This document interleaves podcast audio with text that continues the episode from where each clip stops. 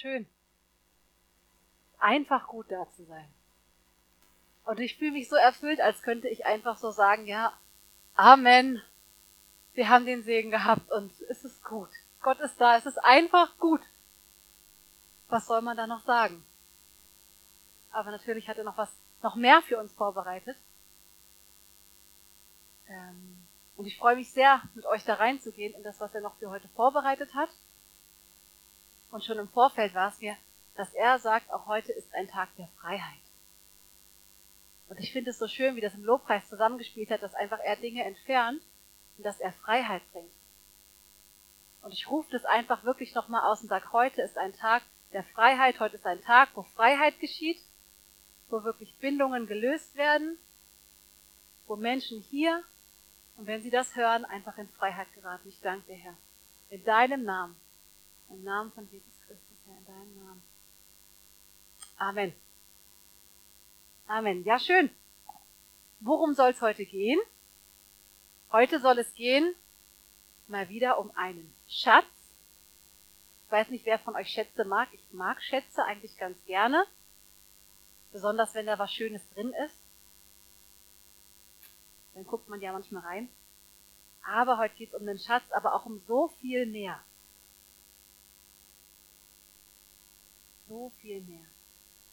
Und wer ist unser größter Schatz? Wenn wir mal gucken, wer ist unser größter Schatz? Jesus ist unser größter Schatz. Und wenn du Jesus noch nicht kennengelernt hast, dann sage ich dir, es lohnt sich.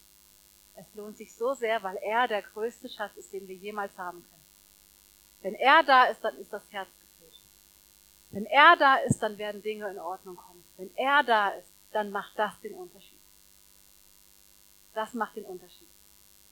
Und die Frage darin ist, wenn Jesus in deinem Herzen ist, was beherrscht dein Herz? Beherrscht er dein Herz?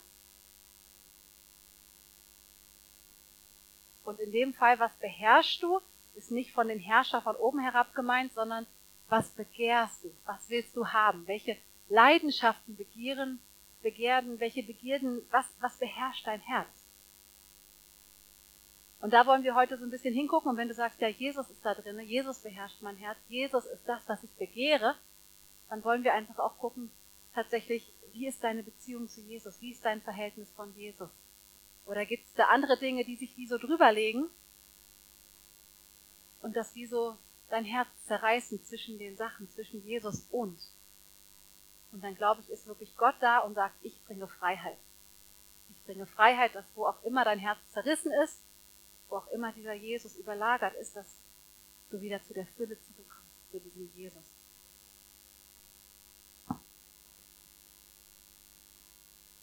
Begehren. Was sagt denn die Bibel zu Begehren? Wir steigen mal ein mit einer biblischen Sicht. Was sagt die Bibel zum Begehren? Begehren ist ja das, was ich haben will. Und wer Veras Predigt dann noch nicht gehört hat, Vera hat ja auch mal gepredigt über was begehrst du? Dann lege ich die euch ans Herz und sage, die ist echt auch sehr hörenswert zum Thema was begehrst du? Und heute wollen wir aber mehr so zu dem Thema gehen, tatsächlich, was begehrst du, was beherrscht dein Herz, was willst du haben? Was erfüllt dein Herz? Und wir starten mit einer Verheißung. Psalm 37, 3 bis 4. Vertraue auf den Herrn und tue Gutes, wohne im Land und hüte Treue. Und habe deine Lust am Herrn so wird er dir geben die Bitte deines Herzens. In der anderen Übersetzung steht, so wird er dir geben, was dein Herz begehrt. Also auch da, es geht um das Begehren, das, was du haben willst. Und ich finde das so schön, so ermutigend, dass Gott sagt, du bist mir nicht egal. Das, was dein Herz ist, ist mir egal, sondern er sagt, ich sehe dein Begehren. Ich sehe das, wonach du dich verlangst. Ich sehe die Bitte deines Herzens. Ich sehe das. Die Bibel sagt auch gleich am Anfang, 1. Mose, steht, er ist ein Gott, der uns sieht. Er ist ein Gott, der uns sieht. Du bist nicht vergessen. Auch das, was dein Herz begehrt, das ist nicht vergessen vor unserem Gott. Er finde das so schön und so eine Wohltat, dass er uns sieht und dass er sagt, er will uns geben die Bitte unseres Herzens. Er sieht das. Er sieht dich. Und wir gucken noch mal ein paar neue, ein paar andere, nein, ein paar andere Verheißungen in der Bibel. Sprüche 11, 23. Wer gottgefällig lebt, darf lauter Gutes erwarten, doch den Gottlosen erwartet nur Zorn. Und die Frage ist, wie willst du leben? Ich will gottgefällig leben. Und wie schön, dass die Bibel dann Versprechen gibt und sagt, dann darf ich lauter Gutes erwarten.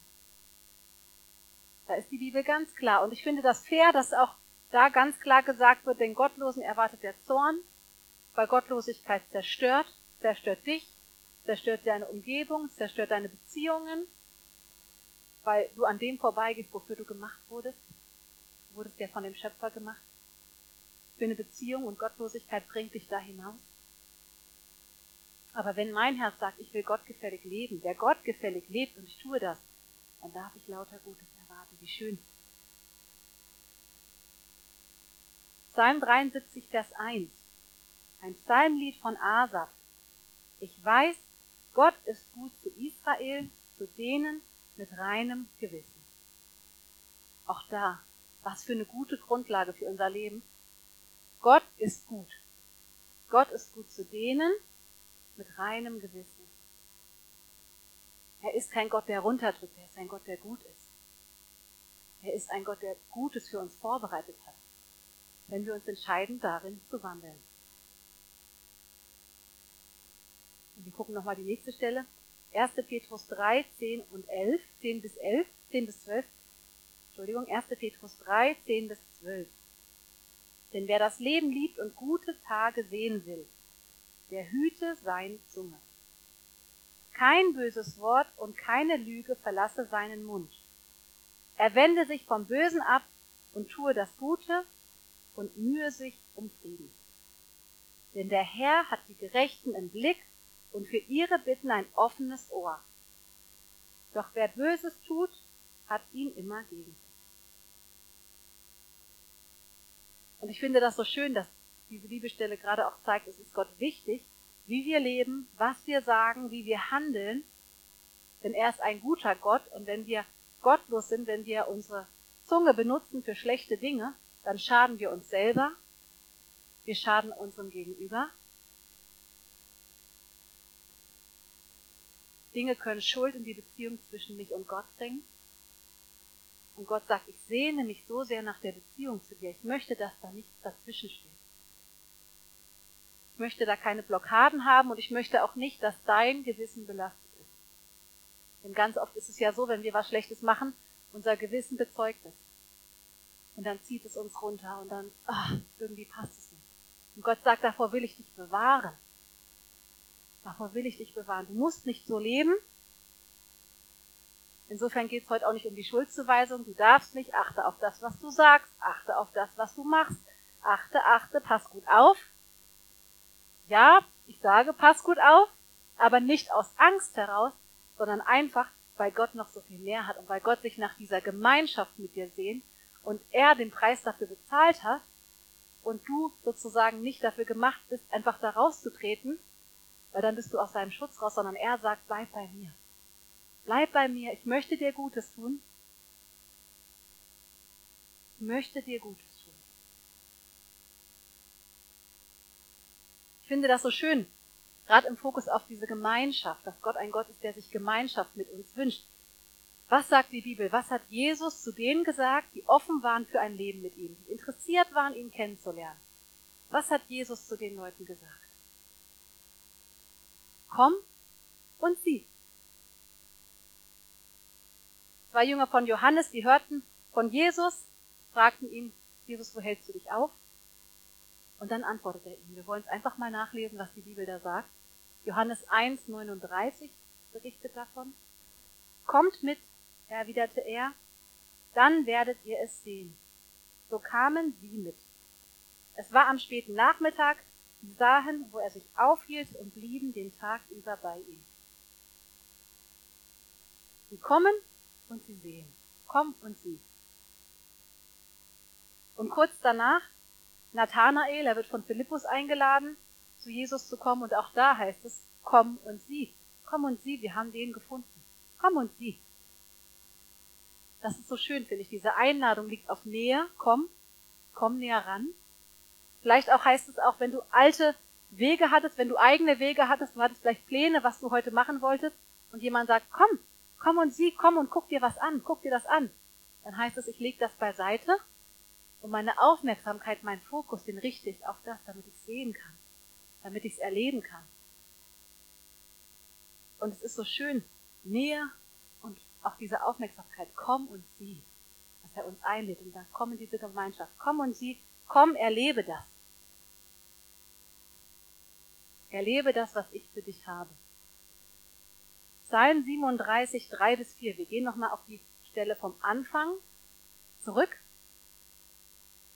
Da hieß es, Vertraue auf den Herrn und tue Gutes, wohne im Land und hüte Treue und habe deine Lust am Herrn, so wird er dir geben die Bitte deines Herzens.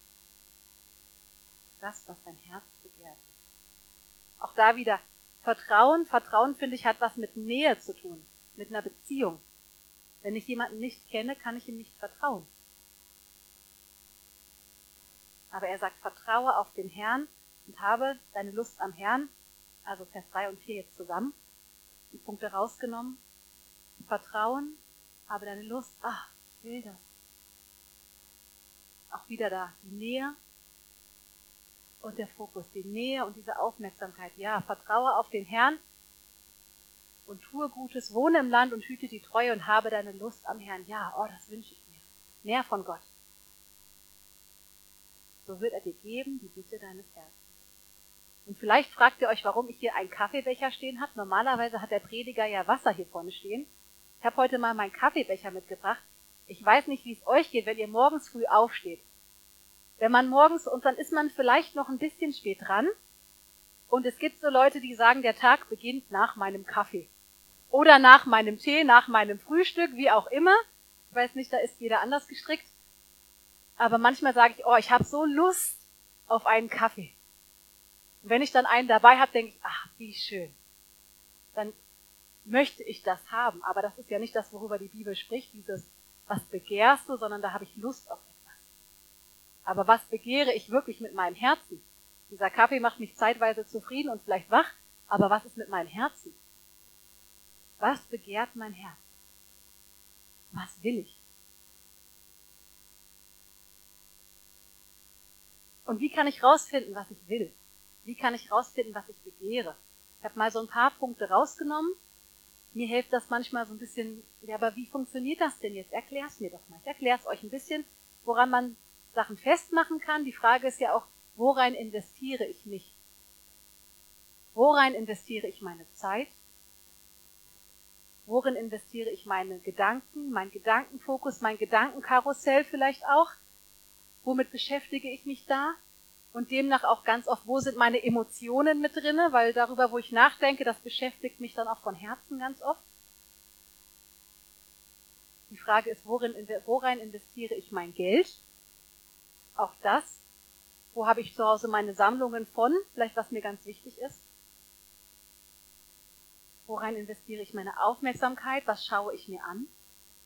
Oder auch meine Begeisterung. Ich finde, das so schön, wenn man mit Menschen spricht. Ganz oft merkt man, was sie beschäftigt, was sie begeistert. Und dann erzählen sie und erzählen sie und hören gar nicht mehr auf zu erzählen von dem, wovon das Herz gefüllt ist. Und wenn das die neue, was weiß ich, Carrera Autobahn ist, oder das neue Auto, oder das neue Handy, oder der neue Job, oder irgendwas, dann erzählt man einfach und das ist Gesprächsinhalt, ohne dass man das geplant hat. Weil man ist begeistert davon. Das Herz ist so ein Stück weit schon begeistert, erfüllt davon. Zukunftsplanung, vielleicht auch Recherchen. Was gucke ich immer im Internet nach? Worüber informiere ich mich? Weil es interessiert mich einfach. Ich möchte mich da weiterbilden. Wohin, wohin, was will ich? Denn was ich will, da will ich näher drankommen. Entweder durch Informationen oder dass ich, dass ich mir das kaufe, dass ich mich da Zeit mit investiere. Oder wie gesagt, auch da, ich sehe es komme und ich sehe, ich gehe näher ran und ich sehe, mein Fokus ist auf das Ding gerichtet. Und wir gucken jetzt mal, was sagt die Bibel denn? Wir hatten ja das Thema Begehren und Verheißungen dazu. Und wir gucken jetzt mal, wie haben Menschen in der Bibel, wonach war ihr Begehren? Was wollten sie wirklich haben? Und wenn wir mal schauen, das Volk Israel in der Wüste, was begehrten? Psalm 106 sagt Rettung und Versorgung. Psalm 106, Vers 14. Begierten voller Begierde in der Wüste, stellten Gott in der Einöde auf die Probe. Wir begehren. Und ich gehe davon aus, dass Rettung, Versorgung, sie brauchten das unbedingt, dass auch ihre Gedanken davon erfüllt waren, dass ihre Gespräche davon erfüllt waren, vielleicht mit dem Nebenzelt, dass man sagt, hier, übrigens, was mich gerade beschäftigt, ne, wann kommt denn unsere Rettung, wie machen wir es denn? Ist die Zukunftsplanung gedacht? Ihre Emotionen waren davon erfüllt. Ihre Handlungen waren darauf fokussiert. Und jetzt die Frage an euch. Ich will mal rückfragen, ist das denn schlimm? Rettung und Versorgung zu begehren, ist das denn was Schlimmes? Wer sagt, wir dürfen keine Rettung und wir dürfen keine Versorgung haben? Der melde sich bitte. Also wenn ich in der Not bin, dann möchte ich gerne Rettung und Versorgung haben. Und ich hänge das mal hier sinnbildlich auf. Rettung, Versorgung. Wie gesagt, da ist die Frage, ist das schlecht? Nein. Es ist gut. Gott ist ein Gott der Rettung. Gott ist ein Gott der Versorgung. Gott ist ein Gott, der für uns sorgt, der für seine Kinder sorgt. Aber sie stellten Gott auf die Probe. Wenn man weiter liest, oder den Vers davor nimmt, Psalm 106, Vers 13. Schnell vergaßen sie seine Taten, warteten nicht auf seinen Rat. Das heißt, dieses Rettung, Versorgung hat ihr Herz so sehr erfüllt, dass sie eigentlich ohne Gott agierten, dass sie ohne Gott sagen, ich brauche das und ich brauche das jetzt. Und sie haben Gottes Treue in dem Ganzen aus dem Blick verloren. Schnell vergaßen sie seine Taten, warteten nicht auf seinen Rat. Man könnte auch sagen, I do it my way, I need it now, ich mache es auf meine Weise, ich brauche es jetzt. Ich brauche die Rettung jetzt. Und ich finde das so krass, weil manchmal geht es uns genauso, aber dann vergisst man sich Gottes Perspektive abzuholen, weil er ein Gott der Lösungen ist. Aber wir vergessen das dann. Wenn unser Herz beherrscht ist von dieser Rettung, von dieser Versorgung. Hauptsache, ich habe das, sodass es mich von Gott entfernt, dann wird es zum Problem. In dem Moment. Wir gucken mal weiter. Der Gelähmte am Tempeltor. Vielleicht kennen einige von euch die Geschichte von dem Gelähmten am Tempeltor, Apostelgeschichte 3. Was war sein Begehren? Sein Begehren war die Hilfe von Menschen. Und wir lesen die Stelle mal. Apostelgeschichte 3, Vers 2. Da wurde gerade ein Mann herbeigetragen, der von Geburt an gelähmt war. Man setzte ihn täglich an die sogenannte schöne Pforte, damit er von den Leuten, die in den Tempel gingen, Almosen erbitten konnte. Das heißt, täglich war sein Leben eigentlich davon bestimmt, Menschen nach Almosen zu fragen. Wenn er da wirklich schon saß, von der ein Mann, der von Geburt an gelähmt war, dann saß der da schon ein bisschen länger dann saß der da nicht den ersten Tag. Ich gehe davon aus, der saß schon länger. Und ich gehe davon aus, dass auch seine Gedanken, seine Emotionen davon erfüllt waren, wie sind die Menschen, geben sie mir genug, werde ich am Ende des Tages genug haben, was werde ich haben? Werden sie mich anschauen, werden sie mich ignorieren? Werden sie mich vielleicht für Dreck erachten, weil ich sitze hier nur nicht bettle?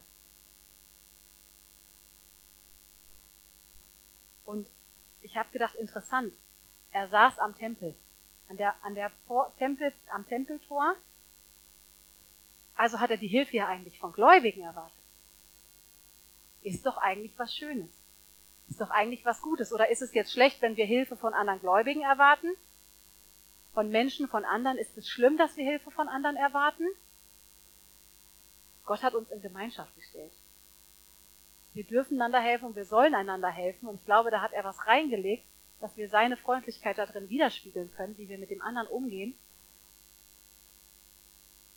Aber dieser Gelähmte, entweder hatte er vergessen oder noch nicht gehört, dass Gottes Kraft es ist, die ihm Heilung schenken kann. Dass es Gottes Kraft ist, die ein Leben verändern. Gottes Kraft ist lebensverändert. Und wenn wir nur auf die Hilfe von Menschen sagen und sagen, du bist meine Rettung und ich hänge mich an dich dran, dann entferne ich mich eigentlich von diesem großen Gott, wenn mein Herz nur an Menschen hängt. Und auch da, ich hänge das mal kurz auf.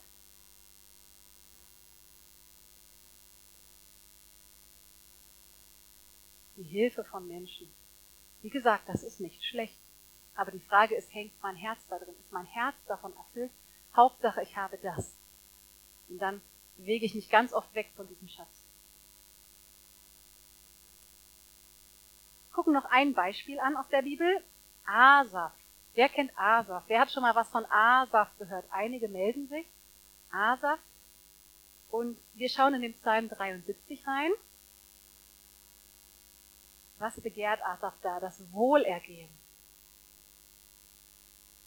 Psalm 73, 2 und 3.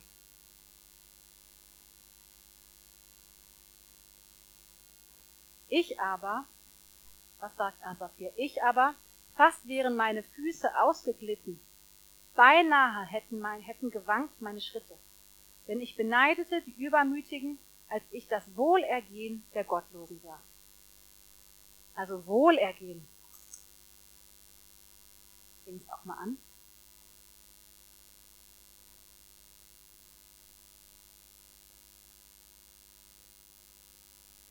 Asaf ließ seine Gedanken, seine Gefühle eigentlich eine ganze Zeit lang von dem bestimmen. Ich sehe, was die anderen haben, das Wohlergehen. Ich sehe das, ich vergleiche mich in dem Moment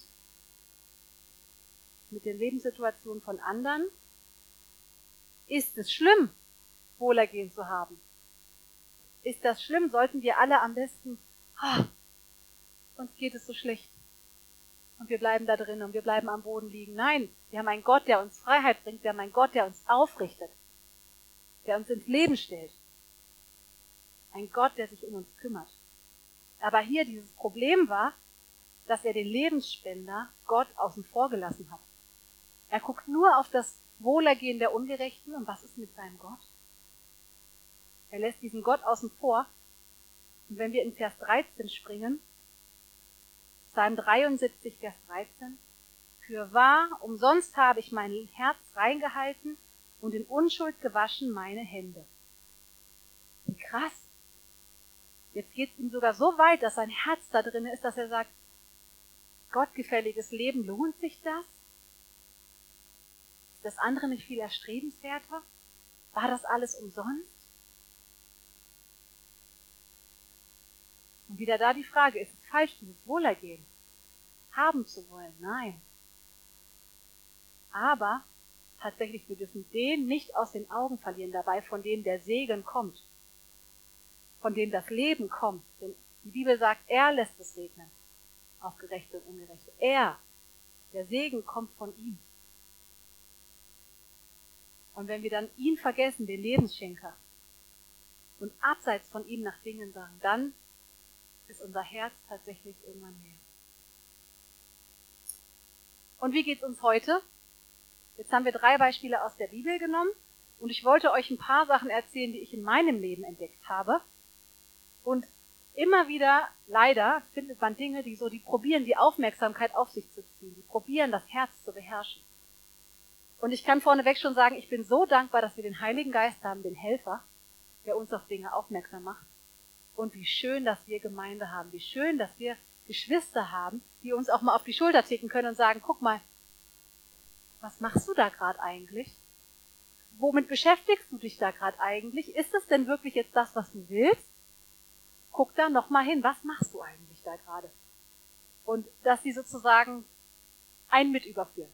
So würde ich es mal sagen dass Gott sie nimmt und einfach sie dürfen helfen zu überführen. Und ich bin tatsächlich dankbar dafür, nehme das nicht als einen Angriff, weil ich denke, wie gut, dass wir einander haben. Wie gut. Keine Gefahr, sondern Erlösung. In der Überführung Buße zum Leben. Wow, geht weiter. Und Dinge in meinem Leben, die ich äh, entlarven durfte. Einmal Erfolg. Ist Erfolg schlecht? Prinzipiell? Nein. Ist gut.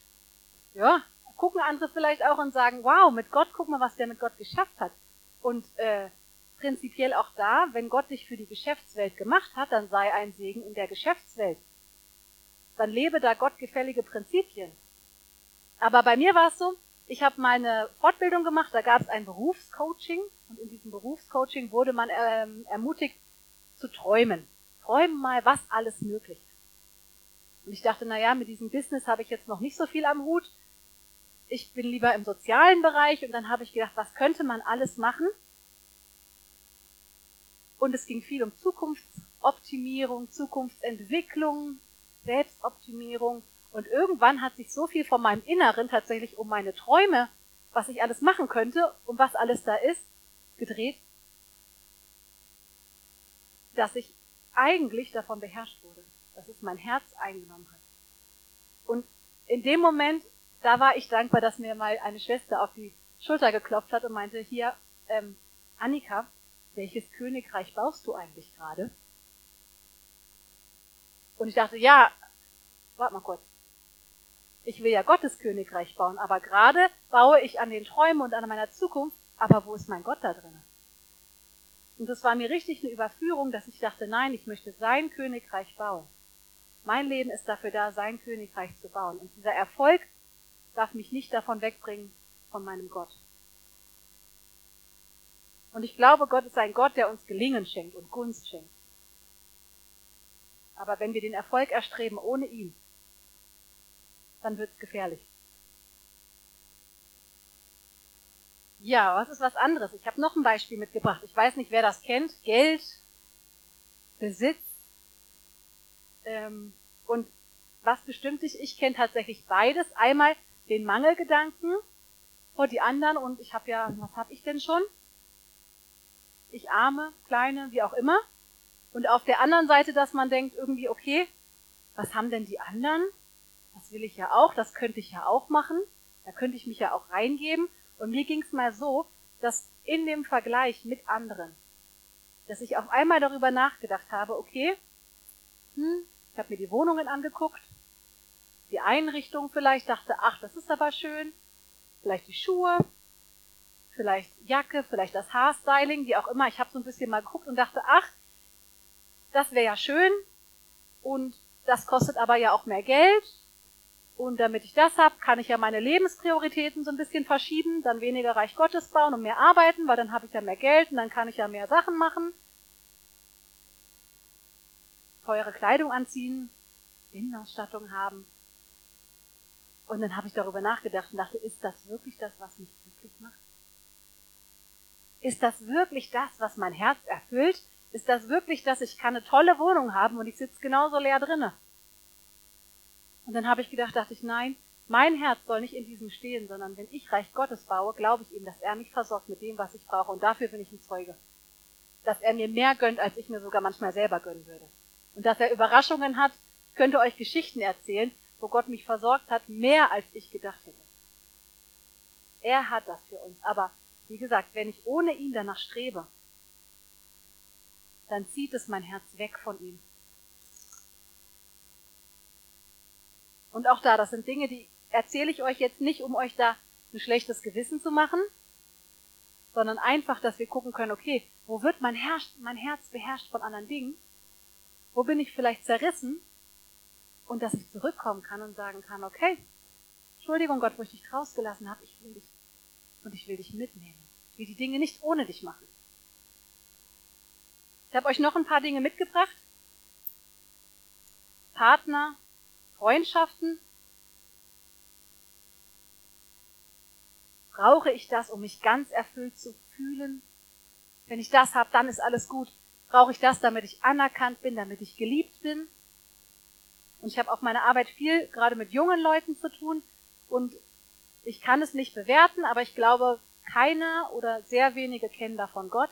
Und ich finde es so krass zu sehen, wie man nach Anerkennung strebt, wie man Teil des Ganzen sein will, Teil der Gruppe sein will. Und in Gesprächen kam manchmal die Erklärung, ja, eigentlich sind meine Prinzipien so und so. gut. Aber ich möchte so gern dazugehören, dann habe ich meine Prinzipien über den Haufen geworfen. Weil Freundschaft war mir so wichtig und dann war das andere alles egal. Da haben die Freundschaften einen großen Stellenwert gehabt, größer als alles andere. Der Wunsch nach einem Partner, wie gesagt, ist ein Partner schlecht, sind Freundschaften schlecht? Nein. Gott hat uns in Gemeinschaft gesetzt. Das ist ein Segen. Aber wenn ich das brauche, um mein Herz erfüllt zu haben, dann würde ich sagen, guck hin. Weil Gott ist es, der unser Herz erfüllt. Und das andere schenkt er uns dazu. Gesundheit, Aussehen, ist das vielleicht was, wo du sagst, oh Mann, das beherrscht mich schon so ein bisschen, meine Kondition weiterzuentwickeln, meinen Style weiterzuentwickeln, mich zu kümmern. Ja, kümmere dich bitte um dich, du bist ein Tempel des Heiligen Geistes. Aber wenn das zu einem Götzen wird, zu was, was wichtiger ist als Gott, dann guck hin. Denn der Zustand deines Herzens ist viel wichtiger als ein paar Gramm mehr auf der Waage. Wenn Jesus wiederkommt, wird er nach dem Zustand deines Herzens gucken. Und ja, kümmere dich um dich, lebe gesund, aber kümmere dich auch um dein Herz. Klimaschutz, Klimaschutz könnte so ein Ding sein. Ne? Ja, wir kümmern uns um die Schöpfung, wir bewahren sie, wir sind verantwortlich, Gott hat sie uns anvertraut. Aber wenn ich das über alles stelle und sage, Hauptsache das, und es ist heilsentscheidend, dann wird es fast schon manchmal zu einer neuen Religion. Und dann würde ich sagen, auch da, folge deinem Gott und kümmere dich um die Schöpfung, aber es ist nicht heil erzwingend, dass wir jetzt, was auch immer, sondern unser Herz wird beherrscht von Gott. Oder Medien, brauchst du die aktuelle Netflix-Folge, das iPhone, die Playstation, den neuesten Hype, was auch immer. Ich hatte kein iPhone, ich habe keine Playstation gehabt, ich habe keine Ahnung, ob es ne, Besseres gibt, Schlechteres gibt. Aber wenn das dein Herz beherrscht und du sagst, oh Mann, ich muss da up to date sein und es zieht dich weg von, den, von, von Gott. Und das ist das, wofür du lebst, damit du mitsprechen kannst, was auch immer. Guck hin. Das waren jetzt ein paar Punkte, vielleicht gibt's noch mehr. Vielleicht hast du noch eigene Punkte, wo du sagst, oh Mann, da merke ich, da ist meine Aufmerksamkeit, mein Geld, mein Fokus drauf gerichtet und irgendwie mache ich das aber ohne Jesus. Dann guck hin. Wir gehen nochmal zu Asaf zurück. Asaf war ja der Mann, der die Gottlosen, das Wohlergehen der Gottlosen beneidet hat. Und wir gucken in dem gleichen Psalm nochmal weiter, was ist sein Ergebnis?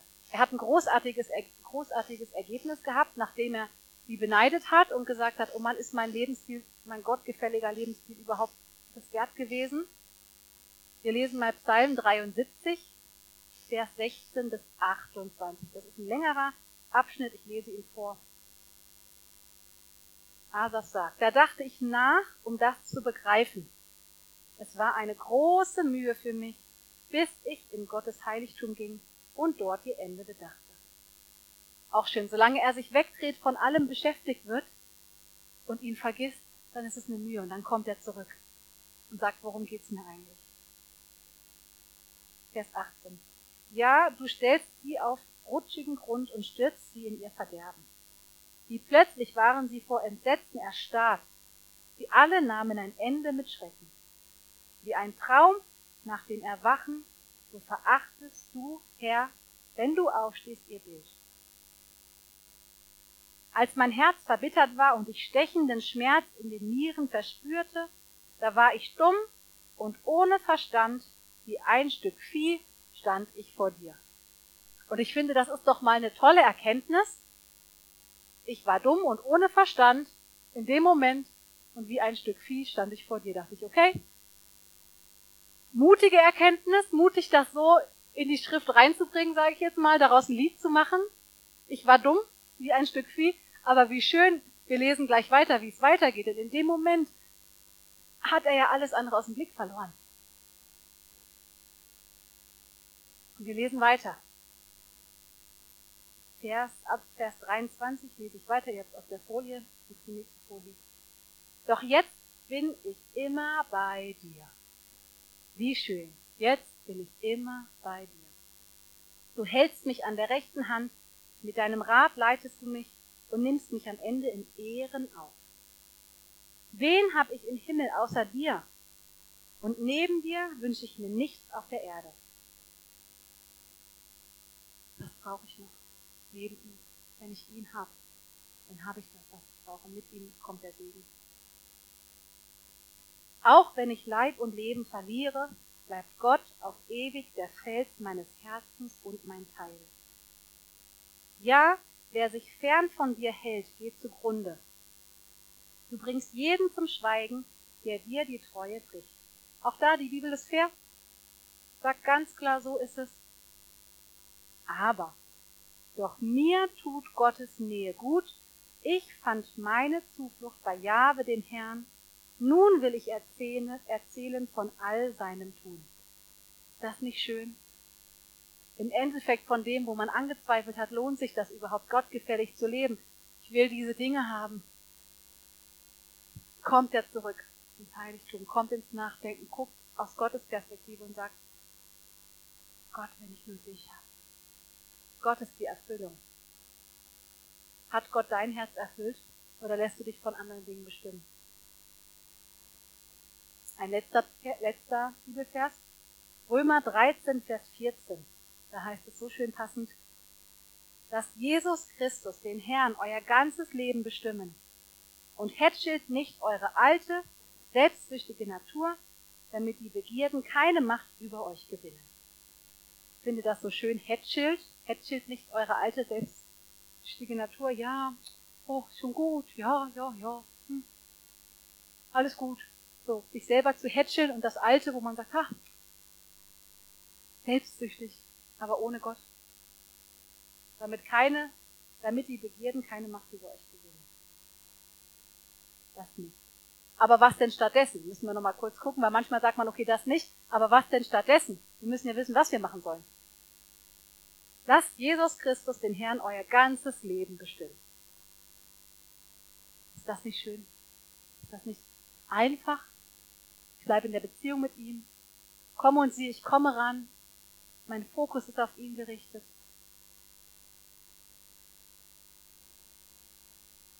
Ich habe euch ein Statement mitgebracht zu der Frage, was begehrst du, was beherrscht dein Herz? Mein Statement. Ist ein bisschen klein, ich lese es euch vor. Ich will treu bleiben in meiner Beziehung zu ihm. Ich will treu in die Gemeinde kommen, weil es ihm wichtig ist und ich will, ich will ihn treu in der Welt bekannt machen und als Licht für ihn leuchten. Mein Herz soll von ihm eingenommen sein und dabei soll es bleiben. Wie ist es bei dir?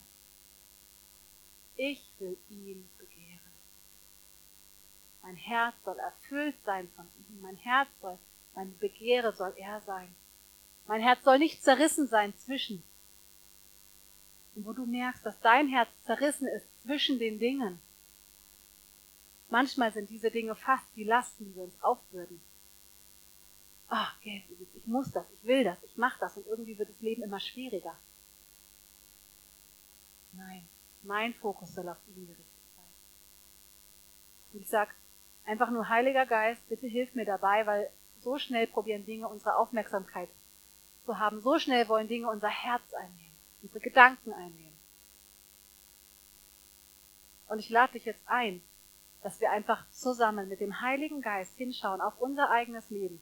Ich habe euch so ein paar Dinge mitgebracht, die ich identifizieren konnte. Vielleicht gibt es da noch mehr, aber schau mit dem Heiligen Geist. Auch da, sag nicht, jetzt schaue ich auf das alleine und ich vergesse ihn. Ich vergesse meinen größten Schatz Jesus und sag, Jesus, jetzt brauche ich eine Lösung.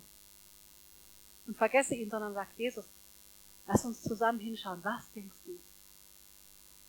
Was denkst du über die Punkte, mit denen ich mich beschäftige? Und ich habe gleich noch einen Selbstcheck, den könnt ihr gerne mit nach Hause nehmen. Ich weiß nicht, vielleicht ist das typisch deutsch, vielleicht bin das typisch ich. Ich mag gerne manchmal so Checks, wo man so ein bisschen abhaken kann und sagen kann, wo stehe ich, wie funktioniert das. Auch da wieder die Fragen vom Anfang. In was investierst du deine Zeit? Um worum drehen sich deine Gedanken? In was, wohin investierst du dein Geld? Worauf bist du aufmerksam? Zum Beispiel, was schaust du dir aktiv an? Und wo liegt deine Begeisterung? zum Beispiel auch in Gesprächen. Und den Zettel, ich gebe ihn euch mit, nehmt ihn mit nach Hause, wenn ihr wollt. Und es kann euch eine Hilfe sein, um Dinge zu identifizieren, die euch wichtig sind. Und dann geht mit dem, sprecht mit Jesus drüber. Geht mit dem zu Gott. Sagt, Heiliger Geist, was denkst du dazu? Wie soll ich von heute damit umgehen? Tatsächlich begeisterst du dich mit mir und das ist eigentlich was total Tolles und das ist von dir und ja, ich mache da weiter und du bist da total mit im Boot. Oder möchtest du was verändern? Sagst du, das ist eigentlich zu viel des anderen, das begehrt, das beherrscht dein Herz und es deckt die Beziehung mit mir zu, bringt dich weg?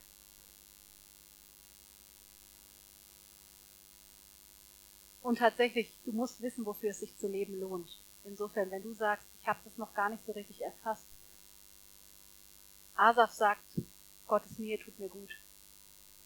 Und da möchte ich bleiben, wenn du das noch gar nicht erlebt hast, diesen Gott, der dich sieht, der dich liebt, dann lade ich dir ein, einfach sprech auch mit ihm und sag, Heiliger Geist, bitte zeig mir den Vater. Bitte zeig mir Gott ganz neu und zeig mir, wofür es sich zu leben lohnt. Ich möchte das. Denn er, lädt, er lädt dich ein, wenn dein Herz an ihm gebunden, dann, gebunden ist, dann ist es in Sicherheit, dann geht es dir gut. Und dann nimmst du ihn mit und dann gehst du mit ihm gemeinsam durchs Leben. Dann nimmst du ihn gemeinsam in deine Begeisterung. Und ich glaube, Gott ist ein begeisterungsfähiger Gott, dass der manchmal mehr Spaß hat, als ihr denkt. Und dass der jubelt und dass der auch einfach wirklich Jesus war auf Hochzeiten eingeladen und hat da sein Wunder gemacht. Am Ende wird es wieder eine Hochzeit geben. Und wahrscheinlich keine, wo wir alle da sitzen und die Däumchen drehen. Ich glaube, da gibt's Party im Himmel. Unser Gott ist gut.